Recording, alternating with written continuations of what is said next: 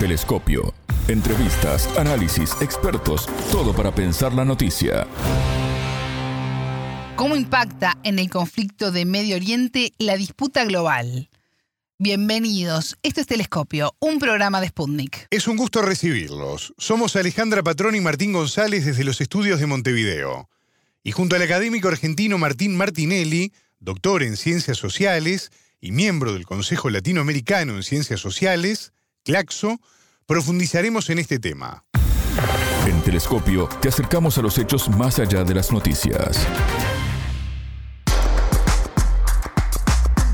Crecen las voces que aseguran que Estados Unidos tiene intereses estratégicos en la franja de Gaza y que su industria armamentística juega un rol determinante en la disputa global y en la estrategia necesaria para mantener su hegemonía. Numerosos países llamaron a Israel y a Hamas a detener las hostilidades y a negociar un alto el fuego. Se multiplican además las propuestas a favor de una solución de dos estados como única vía posible para poder lograr una paz que sea duradera en la región. El entrevistado. Para profundizar en este tema ya tenemos en línea al académico argentino Martín Martinelli, doctor en Ciencias Sociales y miembro del Consejo Latinoamericano en Ciencias Sociales, CLACSO. Martín, ¿cómo estás? Bienvenido a Telescopio, es un gusto recibirte. Un gusto también para mí, Alejandra. ¿Cómo estás? Muy bien, muchas gracias. Eh, lo que ocurre en la franja de Gaza nos, nos interpela a todos en, la búsqueda de acuerdos, eh, soluciones y, y la llegada de la paz. ¿Qué lecturas es de esta situación? Creo que es una situación que ya se veía venir una vez que se propuso la ampliación del BRICS Plus a 11 países, entre los cuales 5 son de la región circundante a lo que está sucediendo entre Israel y Palestina, con foco en Gaza, pero que puede ampliarse dramáticamente a otros países de la región porque lo que está pasando es de una gravedad con pocos antecedentes justo ahí en este país que es Israel y Palestina y donde, bueno, en todo el mundo están habiendo manifestaciones eh, populares de diferentes gobiernos también, eh, del mismo Consejo de Seguridad de la ONU, con diferentes eh, intentos de que cese el fuego porque estamos viendo eh, diferentes formas, acabo de, ver ahora que bombardearon el ejército de Israel ambulancias que estaban saliendo desde el hospital de Gaza para cruzar hacia Egipto con, con los enfermos a bordo, con cada vez más muertos, que estamos llegando a los 10.000 muertos, más 1.000 personas que no se encuentran, entre ellos casi 4.000 niñas. ¿Todo esto se relaciona de alguna manera con el orden internacional que actualmente está en disputa? Sí, nosotros eh, trabajamos esa lógica, bueno, algunos lo mencionan como desorden más que orden, porque hay una lógica que se viene imponiendo, un orden basado en reglas, desde 1945, que ha ido en aumento sobre todo a partir de la caída de la Unión Soviética como un quiebre fundamental para entender todo lo que está pasando y desde diferentes países, sobre todo lo que consideramos Eurasia, sobre todo Rusia, China, Irán, Turquía, incluso la India también, eh, en algún sentido, de alguna forma se están oponiendo a, a las políticas regresivas y de decisiones unilaterales, porque parece que el mundo se estuviera gobernando bajo solo una mirada, que es la mirada que se propulsa desde el G7, que tiene una organización, un brazo armado como la Organización del Tratado del Atlántico Norte, que se ha ido expandiendo de 14 a 30 o 32 países. Pero más allá de la cantidad de países, lo interesante o lo, lo que hay que remarcar es cómo Estados Unidos ha buscado sembrar diferentes focos de fragmentación y de esa manera generar zonas de inestabilidad en lo que se denomina para algunos los Balcanes euroasiáticos y en las zonas neurálgicas como Medio Oriente, pero también en la zona cercana tanto a Rusia como China y al mismo tiempo en África. Y esto lo que nos muestra en primer término es que es alejado de su territorio, o sea, todo sucede en O Europa, Asia y África, pero no sucede en las costas de Estados Unidos, en el Golfo de México o México o mismo Canadá, sino que los problemas están alejados de la zona directa de Estados Unidos. Mencionabas tú al principio 10.000 muertos, en la mayoría mujeres y niños, eh, bombardeos en hospitales, en campos de refugiados. Estamos siendo testigos de situaciones muy dramáticas. Eh, ¿Cómo logra Estados Unidos que esto no ocurra en su territorio? ¿Qué estrategia mantiene para que siempre explote la bomba enfrente? Porque digamos que tiene sembrado de, bases militares la zona circundante a Israel, la zona también circundante a Ucrania, el momento este clave del que hablaba eh, 1989-1991, fue cambiando para a partir de eso eh, acrecentar su hegemonía y la subordinación primero de Europa y luego aprovechando un vacío en el espacio postsoviético trató de asentarse así allí y lo que yo mi hipótesis es que tanto Rusia como China frenaron ese avance de la hegemonía y del imperialismo estadounidense en Eurasia pero no pudieron impedir países con los cuales Estados Unidos ya había acabado, por un lado, y al mismo tiempo los hechos reales, es decir, el crecimiento económico y la asiatización de la economía, eh, estos países que mencionaba antes del, BRICS Plus, que son de los mayores productores petrolíferos y los mayores exportadores también de gas, y que son las energías que se utilizan ahora, más allá de que estén vistas hacer un cambio hacia las energías renovables, eh, tanto los pasos geoestratégicos como la producción de hidrocarburos es sustancial y, que hayan eh, minado de alguna forma el poder estadounidense al, sentar las bases de una desdolarización incipiente, si bien está muy en sus comienzos, ya se empieza a vaticinar y se empieza a ver que el mundo se reacomoda y lo que es la disputa se refiere a que Estados Unidos está tratando de aplicar una dosis más alta de belicismo para tratar de recuperar su supremacía que está en retroceso, tanto en Medio Oriente como en Eurasia, y su lógica es mantener, ya por su condición geográfica de insularidad, hace que esté alejado tanto de la Primera como de la Segunda Guerra Mundial, como de los conflictos más fuertes de la Guerra Fría, desde Vietnam, Corea, Argelia y otros, pero lo que hace también es sembrar o revoluciones de colores o instigar a diferentes países que puede ser que haya movimientos y manifestaciones de, esos países, pero lo que hace Estados Unidos es tratar de alimentarlo y empujarlo contra lo que él lo que ellos consideran los rivales y entre ellos dos los rivales sistémicos también considerados por Gran Bretaña, que son China y Rusia. Siguiendo un poco lo que mencionabas de Rusia, el ministro de Exteriores de ese país, que es Sergei Lavrov, deploró en las últimas horas los planteamientos que pretenden enterrar la solución de dos estados para poner fin al conflicto palestino-israelí. En ese sentido, dijo que los planes de reubicar a los palestinos en, en otros países no van a traer paz ni seguridad en la región y posiblemente desaten la ira. Eh, ¿Cómo ves estas declaraciones? Claro, porque tanto China como Rusia tienen la postura de la solución de dos estados, lo que una de las soluciones indudables es que desde la comunidad internacional se promueva lo que fue el boicot, desinversión y sanciones que sucedió con el apartheid en Sudáfrica, que la misma ONU en 1975 declaró a no solo al sionismo como una ideología racista, sino que dijo que era un estado de apartheid y en 1991 lo retiró por una presión, por supuesto, pero deberían por lo menos desmantelarse las colonias de asentamientos de Israel dentro de lo que es Jordania, que era el Estado palestino prometido,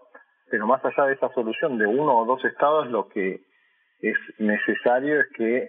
Israel deje de promover esas políticas de arrasar con todo lo palestino. Esta, esta idea de transferir población eh, ya viene de la década de los 30,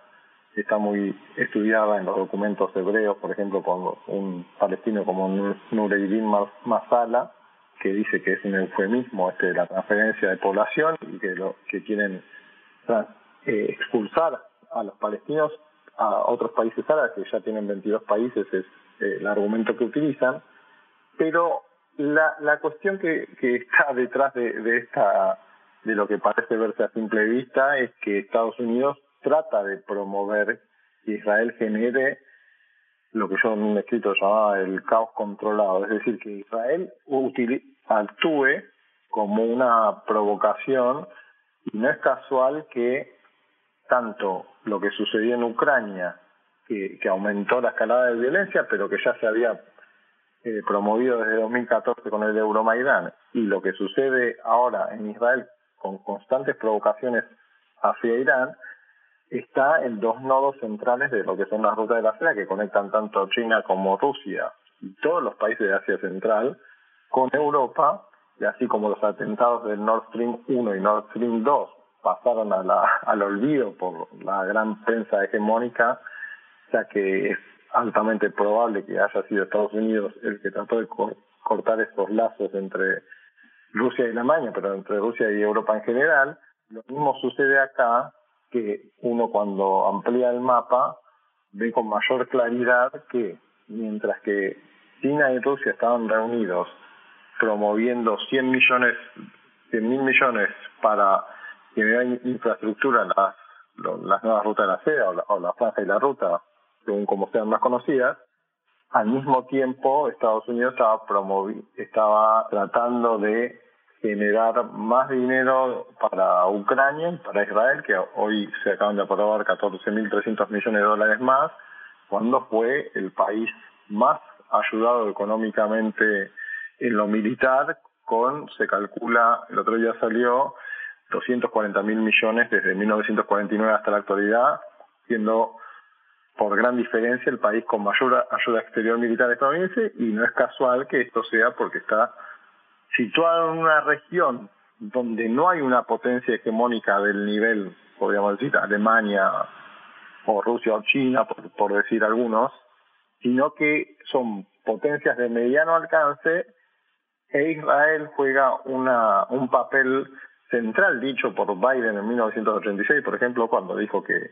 Israel, si no existiese, lo tendríamos que crear para que cuidara nuestros intereses en la región. Asimismo, Eisenhower en los 50 también dijo que Israel cumplía, cumpliría un papel central porque Estados Unidos quería dominar esta región porque desde ahí lo usa para, como plataforma para dominar el mundo y también porque aleja los problemas de sus fronteras y genera el caos, como lo hizo con Afganistán durante por lo menos 20 años, desde 2001 a 2021, que eh, tiene fronteras con China. Lo mismo sucede con esta zona que es el Soft Valley, o sea, el,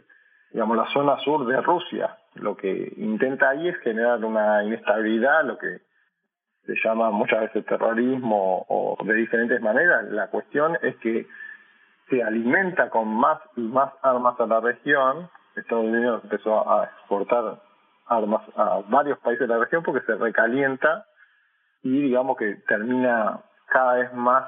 sintonizado en sintonía el petróleo, las armas y las guerras que se generan en, en estos países que lo, que lo que sufren son las poblaciones, ¿no? Eh, Martín, y en esa disputa de poder global que mencionabas hace un rato, ¿a Occidente le conviene que existan más guerras en Medio Oriente? Más que a Occidente le conviene a las empresas de, armas y algunos sectores económicos, porque no todos los sectores económicos están de acuerdo, tanto los financieros como los tecnológicos, pero si nosotros hacemos un, una infografía o hacemos un, una cronología de las intervenciones militares de Estados Unidos en otros países del mundo, en nuestra América, es decir, América Latina, en la región de Medio Oriente, lo que vamos a ver que es una constante y que esto no sucede ahora, más allá de que Israel sea en este caso el que está ejecutándolo directamente, no es casual que Estados Unidos inmediatamente haya mandado un buque a la zona y que tenga alrededor de 30 bases en las cercanías de Irán, que tenga más de 100 bases militares en Alemania, más de 100 en Japón,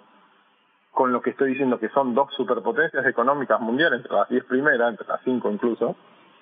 y no tienen una forma de, decisión, digamos, eh, libre, sino que están atados a los designios de Estados Unidos, que tiene armas nucleares en esos países de los cuales dispone y ¿para qué quiere armas Estados Unidos en Alemania? Para confrontar con Rusia. ¿Para qué quiere armas nucleares en Turquía? Lo mismo con Rusia y para tenerlas en Medio Oriente. Y en el caso de Israel, tiene, se calcula, entre 90 y 400 ojivas nucleares no declaradas, no, no acatando ningún tratado de no proliferación nuclear, y es evidente que las tiene como una forma de presión en esta región que es fácil también por los vaivenes, por los cambios ideológicos, por la utilización de las minorías, por estos pasos estratégicos, y vuelvo al principio de que es un síntoma de que Arabia Saudita e Irán se hayan reconciliado, Irán se haya sumado a la Organización de Cooperación de Shanghai y que a ambos se sumen al BRICS, haciendo saber a este occidente colectivo o al liderado por Estados Unidos que las cosas están cambiando en varios sentidos y que el país que fue sostén del petrodólar, por lo menos desde el 72, 73, 74 a esta parte, y no antes porque también ya desde Bretton Woods del 44 también lo, lo era, pero esto se acrecentó después de la crisis del petróleo en estos últimos 50 años y que no se cotice todo el petróleo vendido o no se no se comercie en dólares es un golpe fortísimo para Estados Unidos porque tiene una hipertrofia militar, es decir, que expande su ejército por todo el mundo, eso genera sus costos, más de 800 mil millones de dólares los invierte de lo declarado, ¿no? Porque es lo mismo que decía con la ayuda militar a Israel. Eso es lo que dicen oficialmente que, que le dan. Martín, numerosos mm, países eh, llamaron a Israel y a Hamas a detener las hostilidades y negociar un alto el fuego. El gobierno de Bolivia, presidido por Luis Arce, fue el primero en la región en cortar vínculos con Israel. Chile y Colombia llamaron a sus embajadores. Argentina, tu país, también se pronunció al respecto.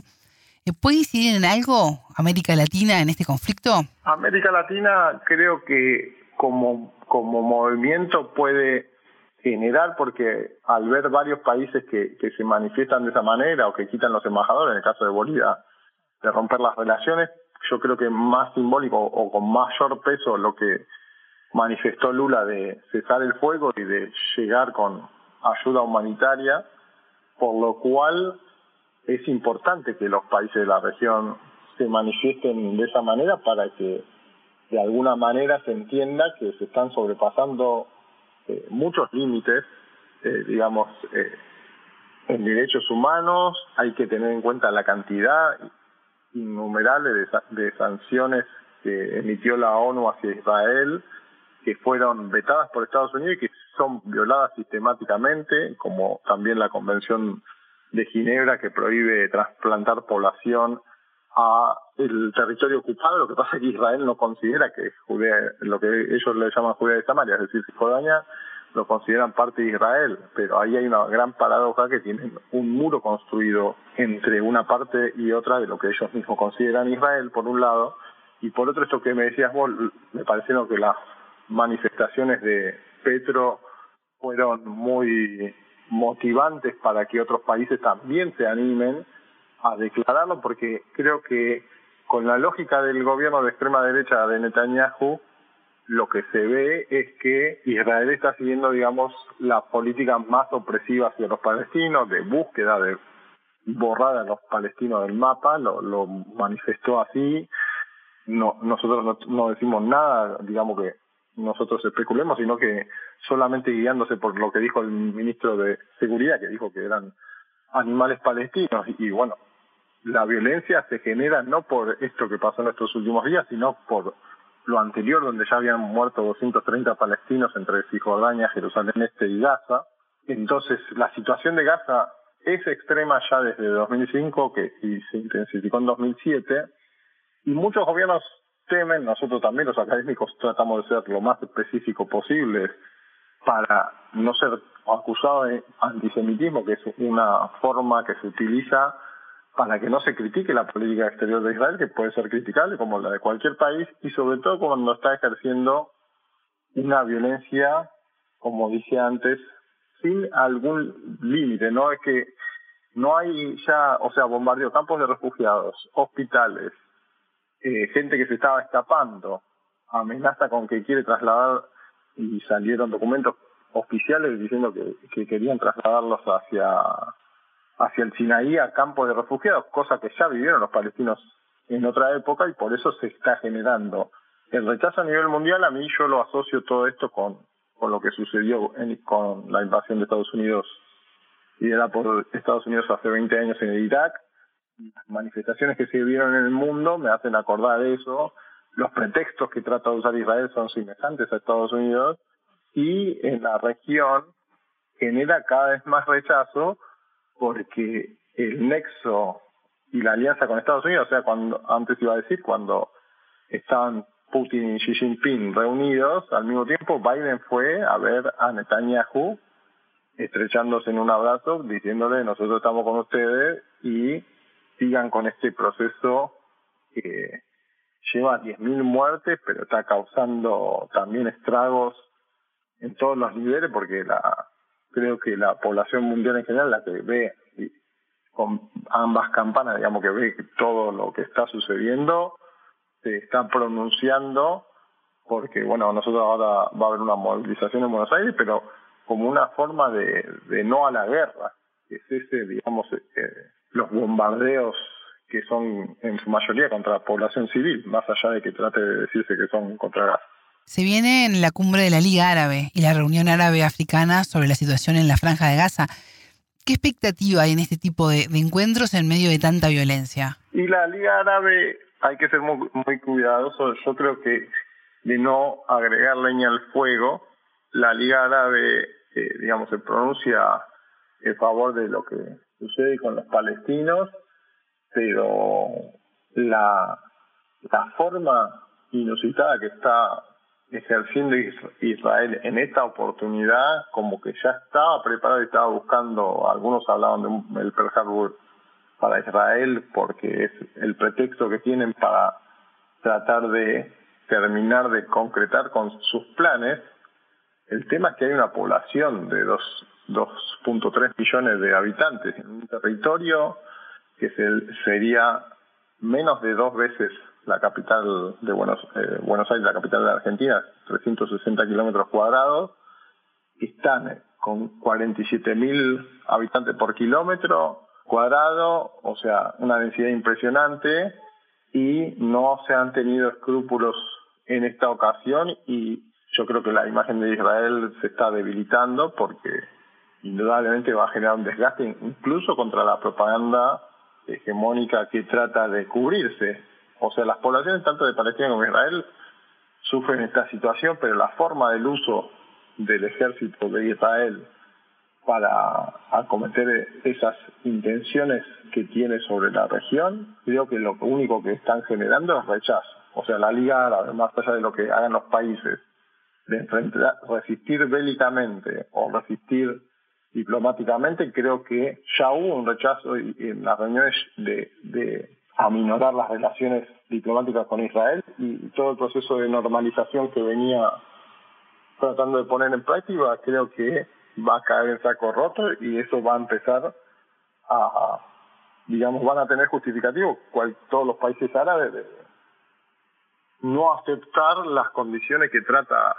de imponer a Israel, cuyo principal perjudicado son los palestinos, pero también ha bombardeado Siria, también trata de anexarse los altos del Golán, que lo hizo bajo el gobierno de Trump de manera oficial, pero unilateral, o sea, ocupó el territorio y se lo anexó. Lo mismo ha hecho con bombardeos en 1982, en 2006 contra Líbano. Es decir, que ha instaurado una lógica belicista en menor medida, es decir, en una lógica mucho menor a Estados Unidos, pero en la zona ha sido esa lógica. Se instauró de manera impuesta y luego pervivió esa gran cantidad, digamos, de actos bélicos o de actos militaristas. Martín Martinelli, académico argentino, doctor en ciencias sociales y miembro de Claxo, muchas gracias por estos minutos con Telescopio. Muchas gracias Alejandra y un gusto espero que haya servido para el cese al fuego esta charla. Telescopio. Ponemos en contexto la información. Hasta aquí, Telescopio. Pueden escucharnos por sputniknews.lat. Ya lo saben, la frase del día la escucharon en Telescopio. Todas las caras de la noticia en Telescopio. Estados Unidos ha buscado sembrar diferentes focos de fragmentación y de esa manera generar zonas de inestabilidad en lo que se denomina para algunos los Balcanes euroasiáticos y en las zonas neurálgicas como Medio Oriente, pero también en la zona cercana tanto a Rusia como China. Telescopio. Un espacio para entender lo que sucede en el mundo.